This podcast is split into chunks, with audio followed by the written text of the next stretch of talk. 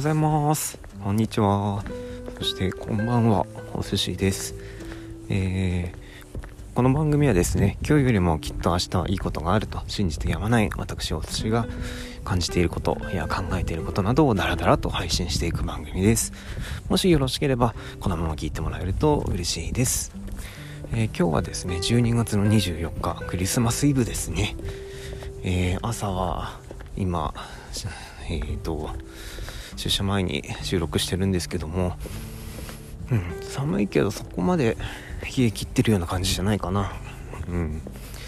まあ昨日、おとといといろんなことがありまして、えー、大変だったんですけども、今日から出社できるということで、まあ変な会社だなと思いながら、うん、まあその中でいろいろ感じたことなどをちょっと今日は話していこうかなと思っておりますので聞いていただけると嬉しいです。では始めていきましょう。ダララララン。えっ、ー、とまあ昨日おとといと私がお仕事を休んで子供と一緒にいたんですけども、まあ、2日前は妻も一緒に休んでたんですよね。で昨日は私だけだったんですね。で、まあ、そこで感じたのがうん、やっぱり夫婦2人いるっていうのは心強いなというふうに思いました。でまあ一昨日っていうのは私が子供を病院に連れてってで妻はその間に、あの、必要なものと買い物に行ってたんですけども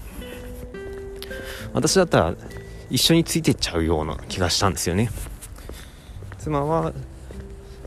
買い物に行ってっていうことをやってたんですけども私だったらうん、一緒についてっちゃうかなというふうに思いました。まあそれは何でかなっていうふうに思うんですけども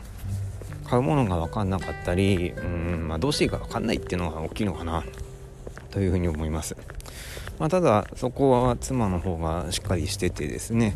まああなたは病院に連れてって私はその間買い物してくるからっていうことでしっかりと指示をしてもらいましてでまあ事なきを得たというか、まあ、お互い同じことをして時間をロスするわけじゃなくてお互いの時間をうまく使って、えーと、最大限の効果を発揮したような 感じなのかなというふうに感じております。でまあやっぱりいろいろありますけど妻には感謝しかないなということで、まあ、ツイッターにはあの妻に捧げる感謝の気持ちじゃないですけども、まあ、そんなことをちょっと書いていこうかなというふうに思いました。でまああの感謝の気持ちを伝えるっていうのもこの間収録したあの愛を伝える5つの言語共通言語とかっていうのが本があったと思うんですけどもそれを読んでからやっぱり妻のにとっての愛情表現っていうのは、うん、その 5, 段3つの中では肯定的な言葉っていうのが一番適切なんじゃないかなというふうに感じております。他にクオリティタイム一緒にいる時間を大切にしたいとかあとはギフト関係なんかプレゼントもらえるのが嬉しいとかそういうのは全くないですしあとは身体的な関係ボディタッチとかっていうのも特にないんですよね。あと1個あったような何だっけな。うんなので、まあ、その中で考えると肯定的なそのやってくれたことを認めるようなことが必要なのかなというふうに感じてちょっとそういうことを意識して接していこうかなというふうに感じてます。うん、まあそれで一人でねいろんなことやるとより分かりますね。妻のありがたさっていうのは。多分私は結構時間かかっちゃってるのかな。昨日やった洗濯物を取り込んで畳んでしまってっていうたった一つの動作にしてもうん。容量が悪いなと自分で思いましたね、うん、こんな時間かけてやってたらきっと日が暮れちゃうだろうし子供を迎えに行ってそれで 家の準備して夕飯作ってとかっていうことをやりながらっていうふうに考えるといやこれ毎日大変だよなというふうに正直思いました、まあ、普段、仕事に行ってて見えないからっていうのもあるかもしれないんですけどもそういうことを一つずつ自分でやること。まあ頭で考えるのは一番手っ取り早いかもしれないんですけども実際にやることで妻のありがたさっていうのをより感じた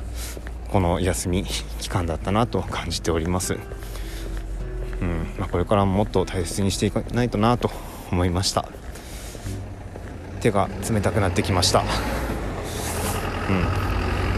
今日はこの辺でちょろっと終わりにしようかなと思います。えー、今夜はクリスマスイブですね。あなたにとってもクリスマスサンタさんが来るといいなと感じながら収録を終わりたいと思います。最後までお聴きくださりありがとうございました。今日よりもきっと明日がいいことになりますように。See you!